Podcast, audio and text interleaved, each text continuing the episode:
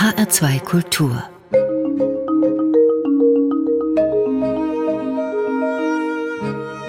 Doppelkopf Heute am Tisch mit dem Psychologen, Musikwissenschaftler, Komponisten und Demenzforscher Arthur Schall. Herzlich willkommen. Gastgeberin ist heute im Doppelkopf Susanne Pütz. Singen ist gesund, das sagt sich einfach so dahin. Beim Singen, da atmen wir tiefer, Glückshormone werden ausgeschüttet. Wenn wir gemeinsam singen, macht das noch mehr Spaß, weil man eben in Gemeinschaft ist. Aber Singen und auch Musik können noch mehr. Arthur Schall, wenn Sie auf Ihren Forschungsbereich, auf Demenz schauen, welche Rolle spielt denn da das Thema Musik und auch das Singen? Ja, das Thema spielt erfreulicherweise eine immer größere Rolle dass Musik heilende Potenziale hat, das ist sehr alt.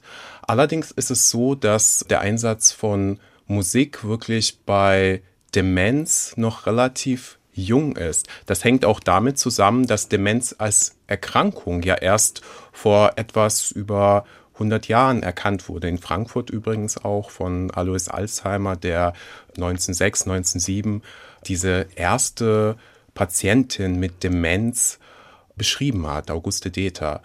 Und das ist eigentlich eine ganz spannende Geschichte, denn tatsächlich war Musik bis vor kurzem ja so ein netter Zeitvertreib. Man hat sich damit beschäftigt, man hat äh, vielleicht zusammen gesungen, man hat äh, musiziert, aber die wissenschaftliche Erforschung der Potenziale von Musik, vom Einsatz von Musik, das ähm, ist erst so in den letzten beiden Dekaden vorangekommen, also wirklich evidenzbasiert mit Studien. Also dass Musik hilft, ist eigentlich relativ lange bekannt aus der musiktherapeutischen Praxis. Allerdings diese wissenschaftliche Erforschung ist noch relativ jung. 1,6 Millionen Menschen in Deutschland, die sind von einer Demenzform betroffen. Das ist eine große Zahl und es werden in absehbarer Zeit nicht weniger werden. Arthur Schall, genau diese Erkrankung, Darum geht es in Ihrem Forschungsbereich. Also Sie werden dem Ganzen nicht mit Medikamenten Herr, sondern Sie haben einen anderen Ansatz und rücken dem Ganzen mit Kunst und Musik zu Leibe. Wie erfolgreich sind Sie denn mittlerweile damit? Ja, also was heißt Erfolg? Äh, ich glaube, das ist vielleicht der falsche Begriff dabei. Man muss sich einfach mal anschauen, wie die Entwicklung, was die Medikamente angeht im Bereich Demenz war. Das heißt, die Medikamente, die wir momentan haben, die haben wir seit etwa zwei Jahrzehnten auf dem Markt. Zwischenzeitlich ist eigentlich nichts mehr nachgekommen. Also es gab Studien, die vielversprechend waren, die erfolgsversprechend waren. Allerdings hat sich so die Hoffnung auf den großen Durchbruch zwischenzeitlich zerschlagen. Das hängt damit zusammen, dass das Ganze äh, doch komplizierter ist und ähm, auf jeden Fall auf absehbare Zeit wird es keine medikamentöse Therapie geben. Und damit einhergehend kam eben so ein gewisses Umdenken, dass man sich nicht mehr so sehr auf die Medikation, sondern auf die sogenannten non-pharmakologischen, also nicht medikamentösen Ansätze äh, stärker konzentriert hat, um eben die Lebensqualität, um das Wohlbefinden zu verbessern. Denn tatsächlich eine Heilung, eine Heilung der Demenz ist erstmal nicht in Sicht. Und im Kontext von diesen psychosozialen Interventionen spielen die kreativtherapeutischen mittlerweile eine immer größere Rolle. Es gab so eine Art Paradigmenwechsel auch, also von so einem defizitären Sehen der Erkrankung, das heißt, was geht alles nicht mehr, hin zu den Potenzialen, zu den Ressourcen. Also, also zu schauen, was geht noch und was genau, können wir unterstützen. Genau. Und mhm. wo können wir anknüpfen, wo können wir was fördern, vielleicht auch Dinge entdecken, an die man vorher gar nicht gedacht hat. Und da kommt eben Musik, Kunst ins Spiel als Möglichkeiten, zur Kommunikation beispielsweise. Jetzt ist Demenz nicht gleich Demenz. Können Sie für Laien wie mich diese Krankheit mal so ein bisschen aufdröseln? Ja, also im allgemeinen Sprachgebrauch hat man ja irgendwie diese Gleichsetzung Demenz und Alzheimer. Tatsächlich ist es gar nicht das Gleiche. Also Demenz ist so eine Art Oberbegriff, also ein Syndrom. Ein Syndrom ist eine Ansammlung von Symptomen. Das heißt, äh, diese Symptome treten ganz vielen Arten von Demenzen auf. Also was haben wir? Ähm, Probleme mit dem Gedächtnis, mit der Orientierung. Ähm, die höheren kognitiven Funktionen lassen nach, also Urteilsfähigkeit, Problemlösen. Die Sprache verschwindet nach und nach. Und irgendwann löst sich auch so ein wenig die, äh, ja, die Persönlichkeit auf. Und diese Symptome treten in irgendeiner Kombination eigentlich bei allen Formen von Demenz auf, aber die Ursachen sind unterschiedlich. Und ähm, etwa zwei Drittel aller Demenzen gehen auf eben auf diese sogenannte Alzheimer-Krankheit zurück. Deswegen auch so diese Synonyme, genau. Ja. Mhm. Äh, es gibt aber auch ganz viele andere Ursachen, also beispielsweise vaskuläre Demenzen, Mischformen, auch Demenzen im Kontext von anderen Erkrankungen, Parkinson-Demenz beispielsweise oder Demenzen im Kontext von, von HIV oder von extremem Alkoholkonsum beispielsweise. Und ja, was man natürlich sagen muss, es gibt diese ja, primären Demenzen, die leider nicht heilbar sind. Und es gibt aber auch sekundäre Demenzen, also Pseudodemenzen, die wie Demenz aussehen. Also zum Beispiel bei Dehydrierung treten auch Symptome wie Orientierungslosigkeit oder Gedächtnisprobleme auf. Aber wenn man die Ursache hier beseitigt, äh, verschwinden auch diese Symptome. Wenn Menschen davon betroffen sind, Sie haben es eben schon angedeutet, dann verlieren sie viele Fähigkeiten. Besonders markant ist die Erinnerung, die Sprache. Jetzt arbeiten Sie als Musikwissenschaftler und Psychologe an der Goethe-Uni Frankfurt bei Ihren Projekten ganz bewusst mit Musik. Was macht Musik so besonders im Bereich der Demenzarbeit? Die Sprache geht immer mehr verloren. Und Menschen auch mit einer schweren Demenz haben immer noch das Bedürfnis, sich mitzuteilen, zu kommunizieren, ihre Emotionen auszudrücken. Nur geht es eben irgendwann nicht mehr auf diesem verbalen Weg. Ja, also das heißt, die Verbalkommunikation wird immer schwieriger und irgendwann unmöglich.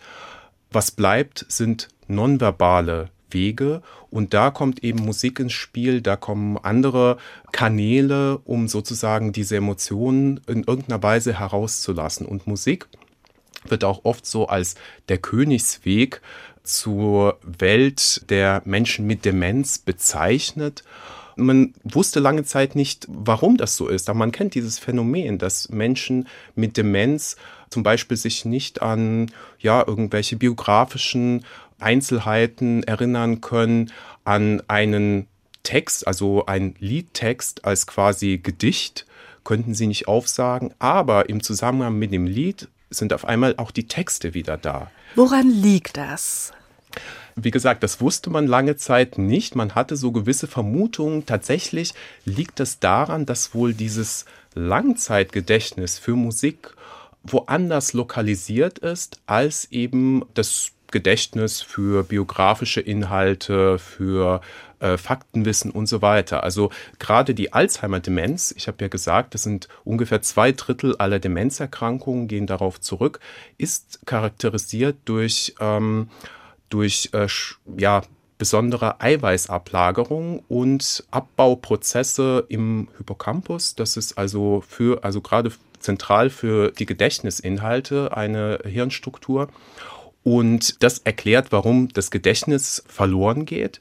Und man hat sich immer gefragt, ja, warum ähm, kann man mit der Musik die Menschen immer noch erreichen? Und jetzt gerade vor ein paar Jahren hat man im ähm, MPI, also Max Planck Institut, herausgefunden, dass tatsächlich dieses Langzeitgedächtnis für Musik woanders liegt, nämlich im supplementär-motorischen Areal, also eher in einem Areal, was so für Bewegung, für Beurteilung, also für komplexe Bewegungsabläufe zuständig ist. Das heißt auch ein Areal, was komischerweise nicht von diesen demenziellen Abbauprozessen betroffen ist. Also man weiß noch nicht genau warum, aber man stellt fest, da gibt es einfach weniger Abbauprozesse und das ist genau der Grund, warum man mit Musik sozusagen, mit Musik, die uns ja in der Kindheit, Jugend geprägt hat, wieder da anknüpfen kann und letztendlich an die Gedächtnisinhalte, die ja immer noch da sind, nur der Weg dahin ist sozusagen versperrt an diese Gedächtnisinhalte anknüpfen kann. Das heißt, das ist wie so ein Schlüssel zu einer verschlossenen Tür, dass man wieder etwas beleben kann, was scheinbar auch unter dem Deckel liegt? In gewisser Weise schon, ja. Das ist eine Art vielleicht Umweg zu diesen Inhalten, die verschüttet sind, könnte man sagen. Und über diesen Umweg holt man die verschütteten, auch biografischen Erinnerungen wieder hervor. Ein Projekt, das in diesem Bereich besonders von sich reden gemacht hat, das war unvergesslich. Ein Chorprojekt für Menschen mit Demenz im ZDF, zusammen mit der Schauspielerin Annette Frier. Sie, Arthur Schall und ihre Kollegen von der Goethe-Universität Frankfurt haben das Ganze wissenschaftlich begleitet. Darüber sprechen wir gleich nach der ersten Musik hier im Doppelkopf heute. Diese Musik hat mit dem Projekt zu tun. Ein Schlager von Udo Jürgens. Was hat es denn mit diesem Lied da auf sich? Dieses Lied mussten unsere Teilnehmer tatsächlich lernen. Also das Projekt war ja so aufgebaut, dass der Chor sich äh, wöchentlich getroffen hat und neben den Liedern, die man so kennt, also Hoch auf dem gelben Wagen und so weiter, sollten auch Lieder, neue Lieder gelernt werden. Und eins dieser Lieder äh, war eben immer wieder geht die Sonne auf. Und wenn man das Lied tatsächlich hört, merkt man also, wie schwierig der Text eigentlich ist von den Strophen. Und ich muss sagen, ich war wirklich beeindruckt, wie unsere Teilnehmerinnen und Teilnehmer ja diese Texte irgendwann auch tatsächlich gelernt haben. Also es war wirklich eine große Herausforderung. Und ich muss sagen, ich hatte danach, also ich hatte das Lied jede Woche immer wieder in Köln gehört. Es war, ich hatte so einen schlimmen Ohrwurm von diesem Lied. Und tatsächlich habe ich das Lied, also das Projekt ist ja so etwas über ein Jahr her und ich habe das Lied seitdem nicht mehr gehört und deswegen dachte ich, naja, jetzt kann man es wieder machen.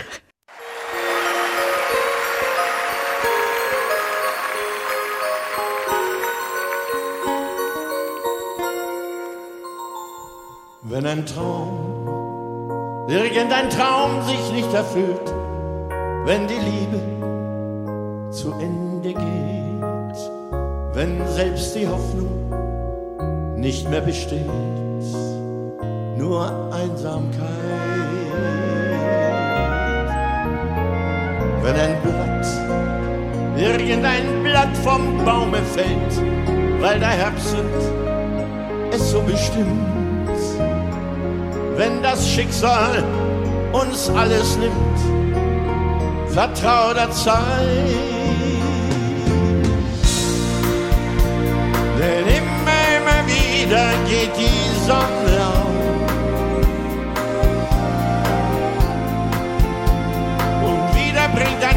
für uns ein Licht. Ja, immer, immer wieder geht die Sonne auf.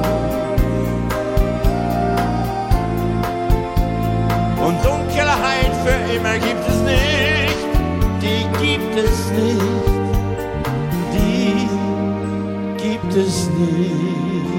Hör ich ein Lied, irgendein denk ich noch immer, wie schön es war. Wir waren glücklich, wird mir dann klar. Denn du warst hier, denn du warst hier.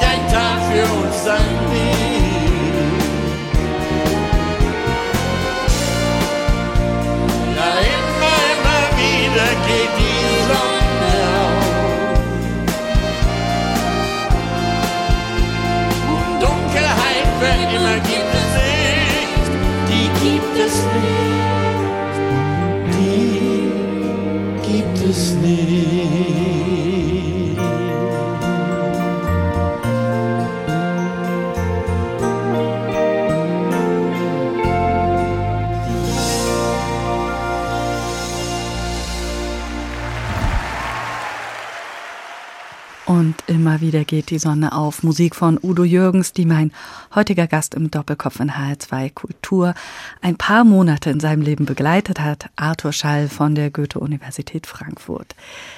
Sie haben 2020 dieses Projekt vom ZDF mit dem Demenzchor unvergesslich wissenschaftlich begleitet. Zwei Monate, 19 Menschen mit Demenz, die sich jede Woche zum Singen in diesem eigens gegründeten Chor getroffen haben. Ein Projekt vom ZDF mit der Schauspielerin Annette Frier. Das war eine ganz berührende Dokumentation. Ich habe sie mir damals angesehen, aber Sie, Sie waren ja mit einem neutralen Blick dabei. Nach diesen Wochen Singen. Was kamen dabei an Erkenntnisse für Sie als Wissenschaftler heraus? Es war ja eine relativ kleine Gruppe von 19 Personen. Also wir haben uns über zwei Monate jeden Samstag zu diesen Chorproben getroffen. Und ähm, Singen im Chor ist natürlich eine sehr komplexe Intervention. Man hat sehr viele Wirkfaktoren, die da eine Rolle spielen. Und deswegen haben wir versucht, auf der einen Seite das Psychosoziale, also mit, wir hatten beispielsweise eine Wohlbefindensskala mit kleinen Gesichtern, mit Smileys. Da konnten unsere Teilnehmer unmittelbar vor jeder Probe und nach jeder Probe sozusagen ihr Wohlbefinden ankreuzen. Also das hat auch sehr, sehr gut funktioniert, selbst bei Menschen, die nicht mehr verbal kommunizieren oder nicht mehr so gut verbal kommunizieren konnten. Auf der anderen Seite hat uns die Physiologie interessiert und hier vor allem der Stresslevel. Da haben wir aus den Speichelproben Cortisol bestimmt und das hat letztendlich dann auch als physiologische Variable für Wohlbefinden, für, für Befindlichkeit sozusagen gedient. Zusätzlich haben wir auch den Puls gemessen und als weiteren Aspekt hatten wir die Bewertung, die Fremdbewertung der Angehörigen. Die mhm. Angehörigen, also es waren ja meistens Ehepartner oder Kinder. Also das heißt, die Menschen, die diese ganz Menschen mit Demenz ganz, ja, ja, ganz mhm. genau kennen. Also es sind wirklich die Experten, die uns ganz viel erzählen konnten. Die saßen die ganze Zeit quasi im Publikum und haben auch äh, mit speziellen Fragebögen das Verhalten, ähm, die Emotionalität beurteilt, sowohl währenddessen als auch danach. Und Ihr Fazit? Ja, also wir hatten auf jeden Fall eine Verbesserung des Wohlbefindens, also diese Selbsteinschätzung von Menschen mit Demenz auf der einen Seite. Hatten dann aber auch bei den Erhebungen, die sozusagen vor allen Chorproben und danach gemacht wurden, auch eine Stabilisierung der Lebensqualität, also dieser Selbsteinschätzung von Menschen mit Demenz. Und äh, was auch sehr interessant war, dass die Angehörigen davon profitiert haben. Also bei den Angehörigen, obwohl sie nicht direkt beteiligt waren am Singen, haben sich die Depressivitätswerte verbessert, denn tatsächlich sind die Angehörigen oft durch die Pflege, durch die Betreuung, durch die häusliche Betreuung. Also das mhm. heißt, wir haben psychosoziale Aspekte und physiologische Aspekte, die beide dafür sprechen, dass Musik hier sich positiv auf das Wohlbefinden, auf die Emotionalität, auf äh, ja auch auf Aspekte von Lebensqualität, ganz zentrale Aspekte von Lebensqualität auswirkt. Wir werden in dieser Stunde noch auf weitere Therapieformen gucken, auf Kunst und auch auf Märchen schauen. Vorher würde ich aber gern mal von Ihnen persönlich wissen, wie Sie zu diesem Schwerpunkt, zu diesem Forschungsschwerpunkt eigentlich gekommen sind. Sie sind ja von Haus aus Musikwissenschaftler, Kunstwissenschaftler und haben Psychologie studiert. Wo war denn der Berührungspunkt zu dem Bereich, in dem Sie jetzt seit ein paar Jahren arbeiten? Ja, gut, also Musik hat eigentlich immer eine ganz große äh, Rolle in meinem Leben gespielt. Ich sehe das so ein bisschen wie Nietzsche, ein Leben ohne Musik wäre ein Irrtum und tatsächlich bin ich mit, äh, mit dem Klavier aufgewachsen, habe äh, also Kompositionsunterricht gehabt und äh, ja selber. Sie hätten auch Klavier studieren können, denn Sie spielen ganz fantastisch Klavier. Ja, ganz, also äh, danke. ja, es ist tatsächlich so, dass ich äh, auch lange mit dem Gedanken gespielt habe. Äh, ich stand, äh, als ich Abitur gemacht habe, wirklich vor der Entscheidung, gehe ich in Richtung professionelle pianistische Ausbildung oder gehe ich eher in in eine andere Richtung. Also das ist mir sehr, sehr schwer gefallen letztendlich, aber irgendwie hat dann doch mich auch dieser theoretische Bereich gereizt. Ich hatte relativ viele unterschiedliche Interessen, also mich da auf eins zu fokussieren war sehr schwierig. Und daher kommt es auch, dass ich dann eben parallel Kunstgeschichte, ein wenig später eben äh, Psychologie gemacht habe Und es war eher so ein glücklicher Zufall, muss ich sagen, dass das jetzt alles so zusammengekommen ist zu diesen Projekten. Denn tatsächlich habe ich während meinem äh, Psychologiestudium wie jeder andere Praktika machen müssen, also in diversen Beratungsstellen etc. Und ein Praktikum war eben auch in der Gerontopsychiatrie am Uniklinikum hier in Frankfurt. Und danach wurde mir da eine studentische, also Stelle als studentische Hilfskraft angeboten. Und wenig später war, als ich mit dem Studium eben fertig war, gerade in einem Projekt eine wissenschaftliche Mitarbeiterstelle frei. Und so bin ich da quasi reingerutscht. Und ich muss sagen, äh, eins der ersten Projekte war tatsächlich auch ein musiktherapeutisches Projekt, wo es um Einzelmusiktherapie bei fortgeschrittener Demenz ging. Und so kam eigentlich auch dieser Schwerpunkt da rein, so ein bisschen auch mit mir. Denn tatsächlich als nächstes kam dann ein Projekt mit dem Städel und so weiter. Und bis heute, wie gesagt, ist es äh, ein, ja, ein äh, Schwerpunkt in unserer Forschung. Und das freut mich natürlich, dass ich da so diese Expertise aus der Musik, aus der Kunst und äh, ja, Psychologie hier so bündeln und zusammenbringen kann. Sie haben es eben schon erwähnt, Sie schreiben auch Musik, Sie komponieren, seit Sie Teenager sind. Das pflegen Sie bis heute und wir hören jetzt auch was. Und zwar, wir hören ein Prelude, wir hören das Prelude aus fünf Charakterstücken, die Sie für Gitarre geschrieben haben, gespielt von Vincente Mossos del Campo. Awakening, Erwachen heißt das Stück mit einem ganz besonderen Klang und auch einem besonderen Hintergrund, den Sie am besten selbst kurz erklären. Ja, also ich habe das Stück ausgewählt tatsächlich, weil man vielleicht daran ein wenig was demonstrieren kann. Man weiß ja nicht, wie Menschen mit Demenz sich wirklich fühlen. Ich will nicht sagen, dass ich in dem Stück versucht habe, die Empfindungswelt von einem Menschen mit Demenz darzustellen. Das gar nicht. Aber man stellt sich so vor, dass jeder kennt von uns ja dieses, äh, diesen Zustand äh, direkt nach dem Erwachen. Äh, man ist vielleicht gerade aus einem Traum erwacht und äh, man weiß nicht so genau, wo ist man, äh, wann ist man. Also man ist in so einem diffusen Übergangszustand, bis dann tatsächlich dieses, dieses wirkliche Erwachen kommt, das Wachsein. Und irgendwie so versucht man sich ein wenig äh, den Zustand von Menschen mit Demenz vorzustellen, also diese Orientierungslosigkeit in der Zeit, im Raum, dieses Hin und Her changieren äh, zwischen Realität, zwischen jetzt und früher. Und ein wenig davon habe hab ich auch in dem Stück, also dieses zwischen den äh, Tonarten hin und her gehen und erst am Ende hat man dann sozusagen dieses Erwachen, ein paar bestätigende Akkorde, mit denen das Stück endet. Und dieses Erwachen haben Menschen mit Demenz eben nicht. Also natürlich haben die auch klare Momente hin und wieder, aber letztendlich ist äh, dieses Erwachen einfach nicht gegeben.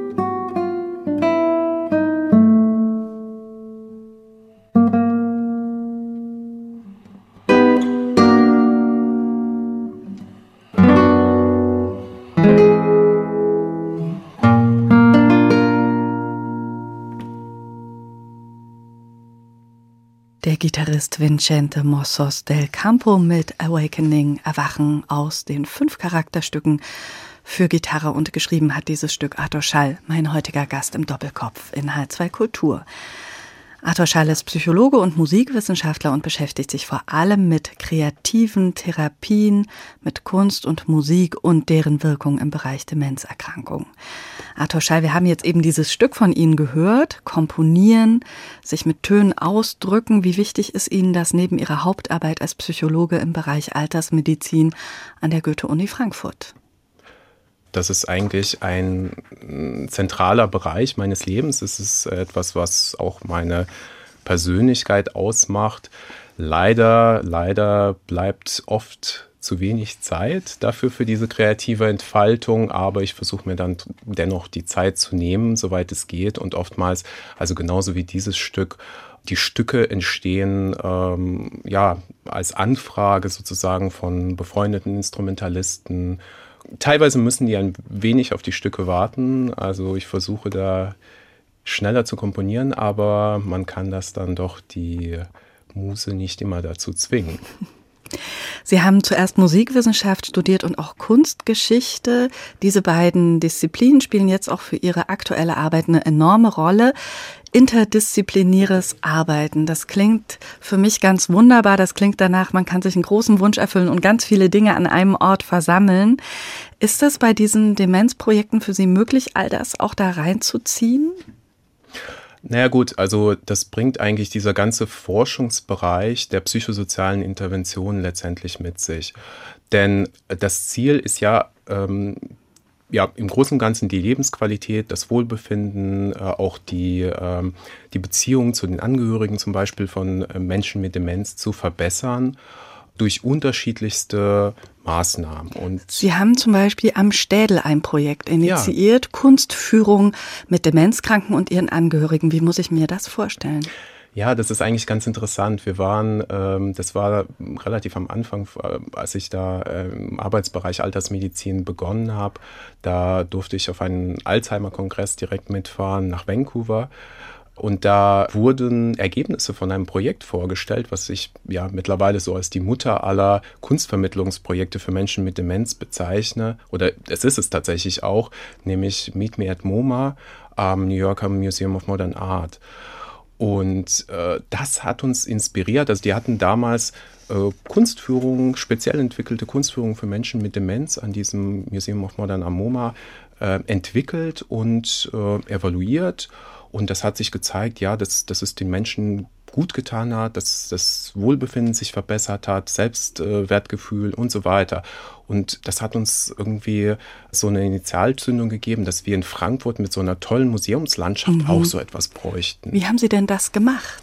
Ja, wir sind ähm, ja, mit dem Städelmuseum relativ schnell in Kontakt gekommen und haben dann zusammen überlegt, welche Bilder, welche Techniken, also uns war ganz wichtig, das Ganze eben einmal äh, diese Kunstführung zu entwickeln und gleichzeitig aber auch eine kreative Atelierarbeit dahinter zu setzen.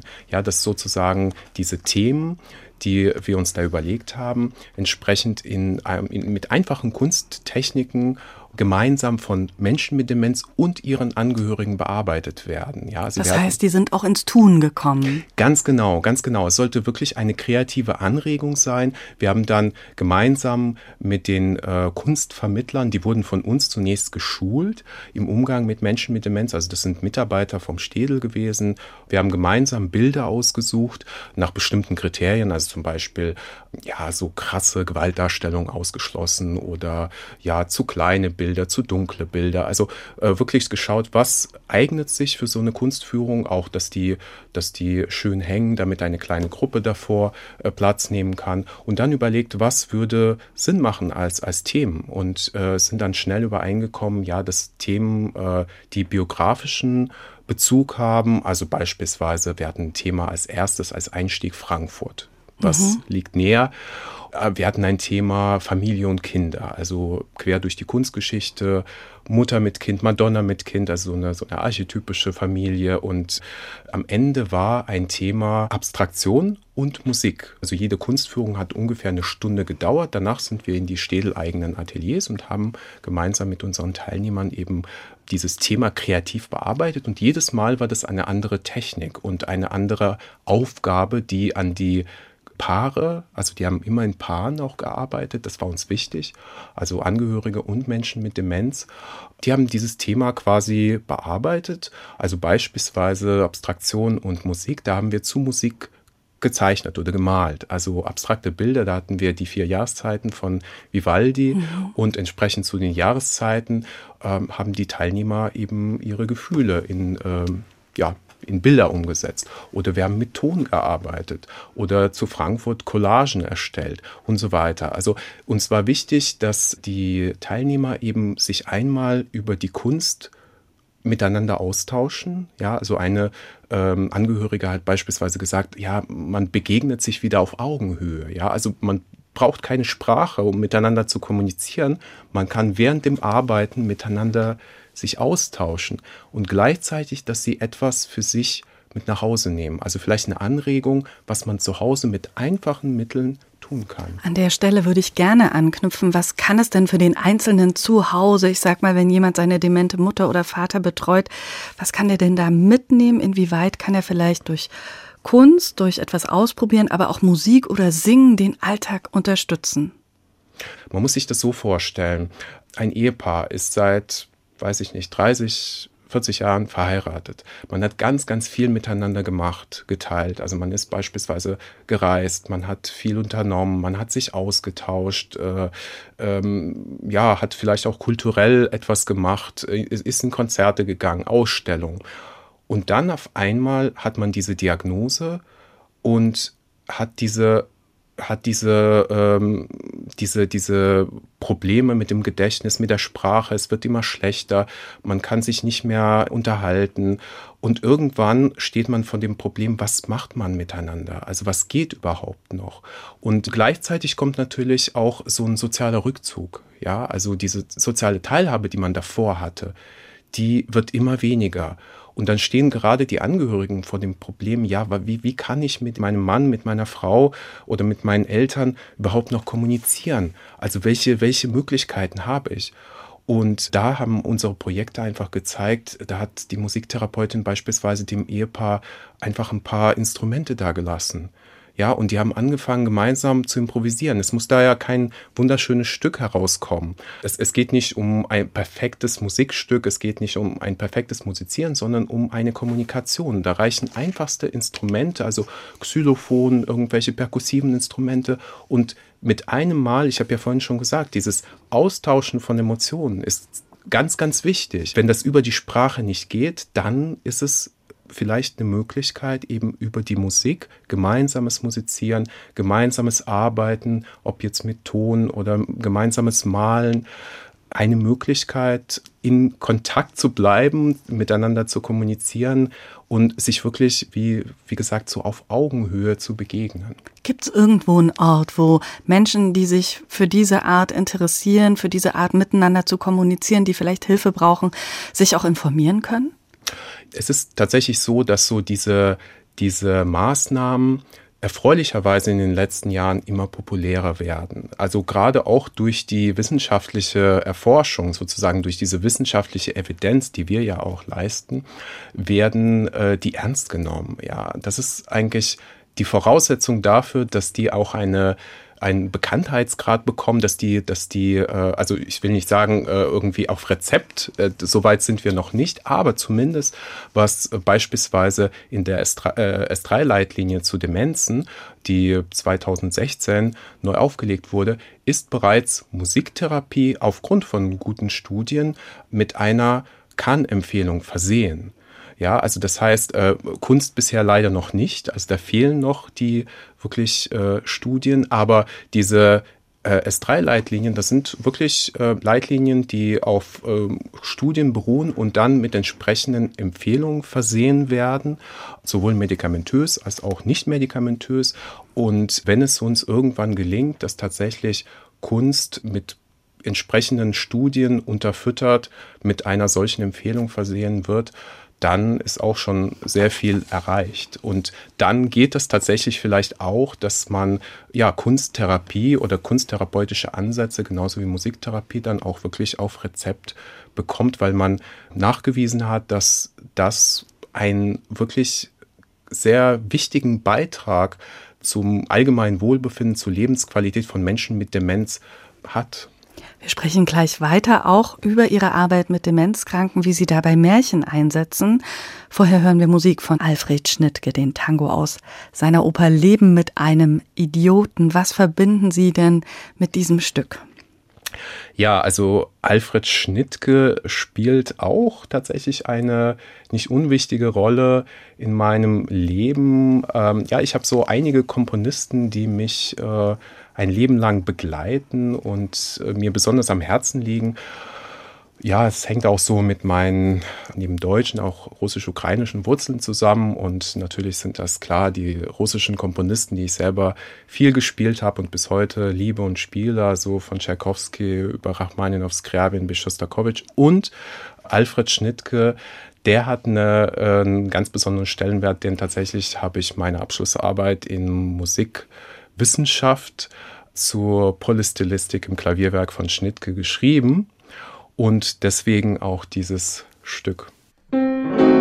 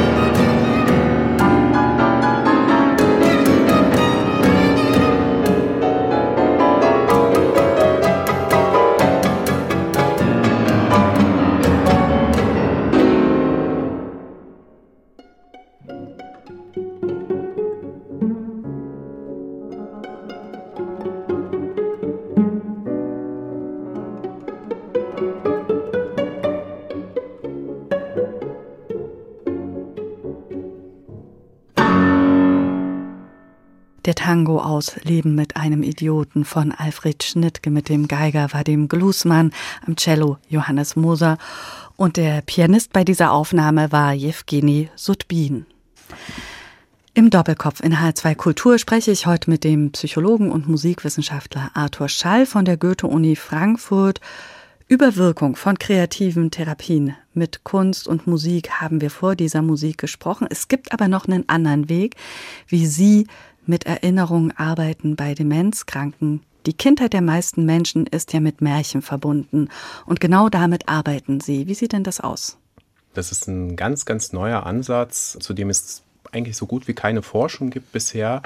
Und das ist ein Projekt gewesen mit Pflegeeinrichtungen, quer durch Deutschland, in München, in Osnabrück.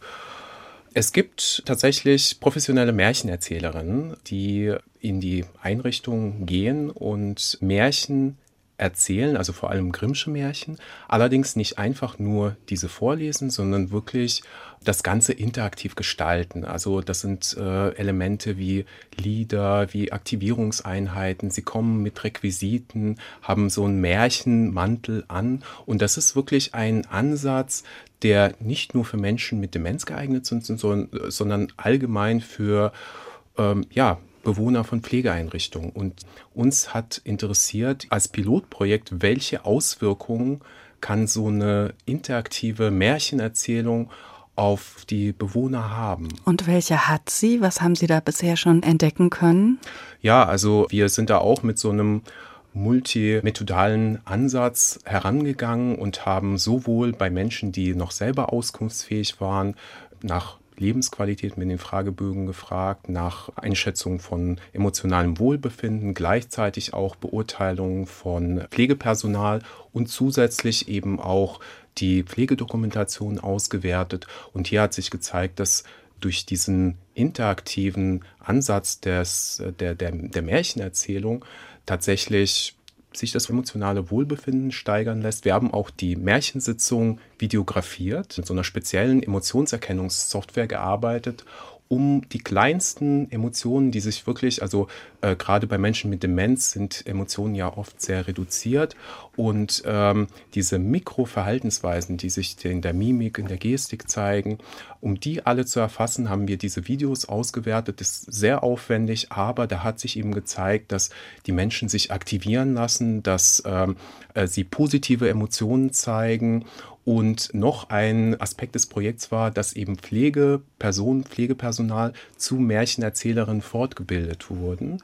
Das heißt also, so, eine, so ein Multiplikatorgedanke war da auch mit dabei.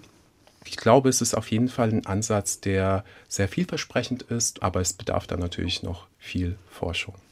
Märchen, Musik, Kunst, darüber haben wir schon einiges gehört. In der Altersforschung beschäftigen Sie sich aber nicht nur mit Demenzerkrankungen, sondern ein weiterer Bereich ist dafür ganz essentiell.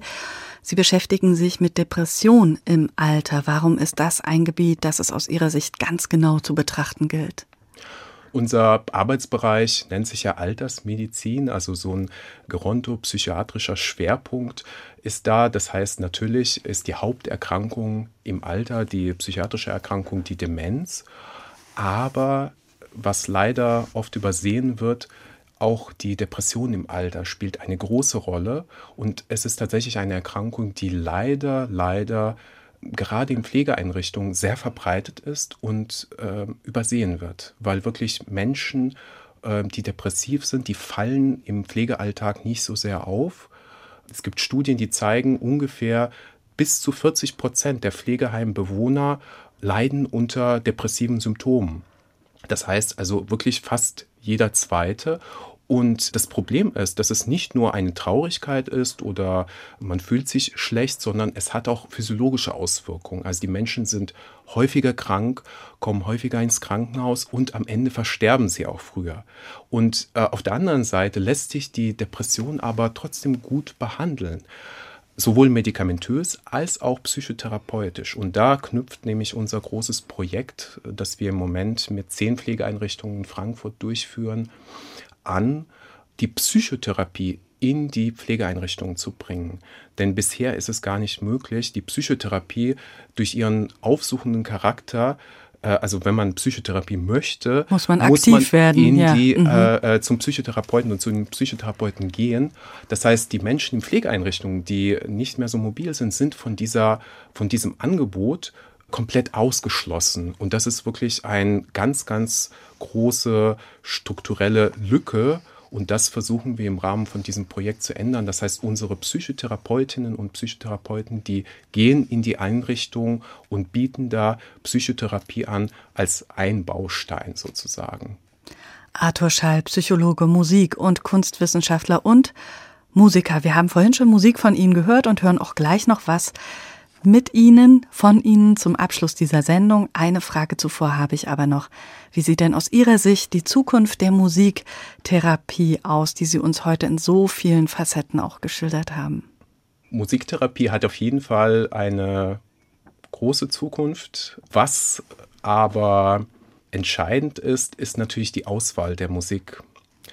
Denn die Musik muss jedes Mal individuell an die Personen angepasst werden, sozusagen an die individuelle musikalische Biografie des Klienten oder der Klientin.